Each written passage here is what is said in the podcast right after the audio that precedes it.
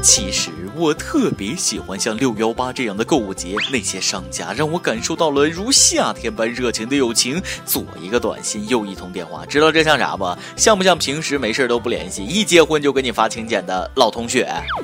你好，请问是大波先生吗？我是客服，可以耽误您一两分钟的时间做一个大概五分钟的调查吗？各位听众，大家好，欢迎收听由网易新闻首播的《每日轻松一刻》，我是工资没有几毛钱，却总赶上电商过节的大波儿。就说最近各大电商网站纷纷打折，大霸王游戏机直降两百，阿迪特卖场球鞋全场八折，屁次耳麦卖一千返两百。哎妈，说金钱买不来幸福的人，很明显那都是不会花钱呢。会花钱我是不太懂，但这乱省钱可真是玩笑不得。据湖南长沙一家动物园的工作人员介绍，最近有三兄妹为了省门票钱，竟然不顾警告，打算从虎墙外墙翻进动物园。万幸呢，被工作人员及时发现，才避免了悲剧的发生。上次有人给老虎送外卖，你们仨这是要给老虎送全家桶吗？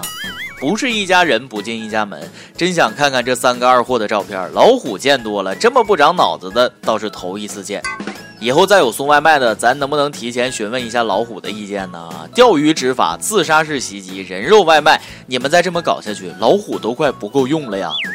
小孩子不懂事是乱花钱，大人不懂事那都是乱省钱。别说野生动物园了，我看如果侏罗纪公园收门票，恐怕也有人翻墙。四米多高带电的铁网围墙都敢翻，看来禁止翻越、违者罚款这样的警示牌可以撤了，直接换成退后一步你还是个人，前进一步你就是块肉。每日一问：要怎样才能阻止这些二货呢？你给动物园想想办法呗。听说三人目前已经被移送派出所，交由警察批评教育，真有点心疼警察叔叔了。这一天天的都遇到的是啥人呢？说漳州有位小伙报警称自己要跳江自杀，并恳请民警帮忙把手机、钱包交给父母。结果民警赶到江边，却意外的在草丛里发现浑身湿透了的小伙。原来小伙是跳江了不假，不过在江里发现了有一条蛇，就吓得赶快游了回来。死都不怕，竟然怕蛇，就这胆量，不知道你是哪来的勇气自杀？梁静茹听多了吗？自杀是内心冲动，怕蛇是本能反应。一个人敢自杀，就一定敢抓便便来吃吗？小伙子，你这事儿办的没毛病。来，双击一波六六六六六六。既然这次没有自杀成功，以后就断了轻生的念头吧。小孩子才玩自杀呢，大人都是去写代码了。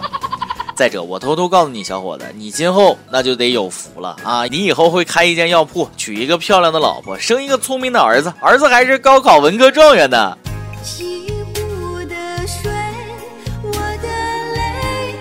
郑重友情提示：自杀不会结束痛苦，自杀只是把痛苦传给别人罢了。如果你的朋友有自杀倾向，请把拖延症传染给他。患有拖延症同时又有自杀倾向的人，基本上可以说是完全健康的。那边民警刚刚解救了轻生小伙，这边却又要被强行塞一把狗粮。说在某高速服务区，一位姑娘向警察报警，说自己老公不见了。结果警察赶到现场没多久，姑娘的老公就现了身。一见到老公，姑娘忍不住了，哭着用小拳拳捶老公的胸口：“你讨厌，你怎么这样子？都怪你，也不哄哄人家，人家超想哭，大坏蛋，嘤嘤。”姑娘，你打电话报警是为了让警察叔叔看你们秀恩爱吗？拿小拳拳捶你胸口？你好，马路上斗殴扣六分。原来两人原本是开车去旅游，结果半路上起了争执，丈夫一生气就跑到没人的地方生闷气，于是才有了刚刚的那一出。这点小事咋就好意思麻烦人家警察叔叔呢？记得五一，我和我女朋友讨论去哪玩，她说去云南，我说去西藏，各说各的理，始终无法达成一致意见。最后我女朋友发话了，要不然这样吧，我们折中一下，你看咱俩分手怎么样？迅速达成一致。想念我的那个前女友，那时候我动动嘴就能让她开心一整晚。我动动嘴说来刷我的卡。前两天我的卡被偷了，我都没着急着去挂失，毕竟小偷花钱比他省多了。要说谈恋爱费钱，那么结婚简直就是在烧钱。这两天一段视频火了，视频中接新娘的婚车才刚停好，新郎便一把将新娘拽下了车。据媒体称，新郎发这么大的火，主要是自己拿了几十万的彩礼，新娘说好的陪嫁却一分没有见着。更可气的是，婚车到了家门口，新娘却不下车，硬是要八千八的下车钱。虽然消息还需要进一步证实，但如果真的给了八千八的下车钱，会不会还有一万六的进门钱、三万八的改口钱呢？我算是终于弄明白了，为啥结婚要选个好日子？因为结婚后你就没有好日子过了。有句话怎么说来着？我追到你的概率跟中彩票差不多。这句话当然也可以理解成，如果我中了彩票，应该就能追到你了。毕竟我有钱了。嫁妆一分没有，却敢要八千八的下车钱。现在的丈母娘咋都这么难伺候呢？想当年，我丈母娘见我头一句话就是：“小伙子，有几个人生忠告我必须告诉你，你矮没关系，你丑也没关系，你穷也没关系，反正都不关我的事儿。”找老婆得找通情达理的，找老师也得按照这个标准。说美国有位二十五岁的女教师是要颜值有颜值，要身材有身材，结果因为涉嫌和三名学生发生性行为被逮捕了。哎，不是发个律师函再把推特删光就没事了吗？我猜肯定又有网友高喊啊，放开学生冲我来！哎，真不知道你们是咋想的。男老师与女学生发生关系，你们肯定怒不可遏，人人喊打；换成女老师与男学生发生关系，你们都嗷嗷叫好，恨不得以身相替吗？换位思考一下，自己要是被女老师色诱的男学生，你还笑得出来吗？己所不欲，勿施于人，教训很惨痛。记得上学的时候，这年轻靓丽的老师还真不少啊。但我们这群男学生只是喜欢当吃瓜群众，太年轻。在这里，我要严肃地说，只要侵犯未成年学生，男老师是犯罪，女老师也是犯罪。我是最受不了所谓的双重标准，国内国外都一样啊。如果一个姑娘说自己跟一百个男生约会过，你们肯定说她不检点；如果我说我跟一百个姑娘约会过，你们肯定会骂我滚蛋，别扯淡了。国外老师积极造人，国内老师则在积极育人啊！据说，为了杜绝学生旷课的现象，武汉商贸职业学校的辅导员们制定了一条新班规：旷课的学生要去异性寝室打扫卫生，不仅要擦桌子、扫地，卫生间也要清理。迟到去女生寝室打扫卫生，都别讲，都别讲，今天该我旷课了。那些认为打扫女生宿舍是福利的同学，只能说你们对真正的女生宿舍一无所知。如果你们真的给女生寝室打扫过，你们就不会再想旷课了。前两天我就听我女朋友跟我说，他们宿舍有个舍友特别邋遢啊，什么时候床上、桌子上、椅子上脏衣服、臭袜子都堆成山了，什么时候才知道拿去洗。不过他就不一样，换下来衣服从来都是马上就去洗。我刚想夸夸他勤劳爱干净，结果人家怼了我一句：“哎，勤劳个鬼呀，还不是因为我衣服少。”有关迟到旷课，其实很多人可能还不知道。最近，美国某科研机构已经证实了，那些经常迟到的人往往更有创造力。据说，多位科学家对一千两百名喜欢迟到的人进行了为期一年的跟踪调查，最终大家得出一致结论：经常迟到的人确实能想出很多普通人意想不到的纯粹瞎扯淡的迟到理由。今天你来阿榜，更加棒的们上提问了：如果你自己开公司，你会起一个什么样的名字呢？有吃线邪神说了，肯定叫银河环绕宇宙阔气无限最大公司。有马老太太饭店则表示，下个月去注册公司，准备注册马老太太和小伙伴们文化传播有限公司。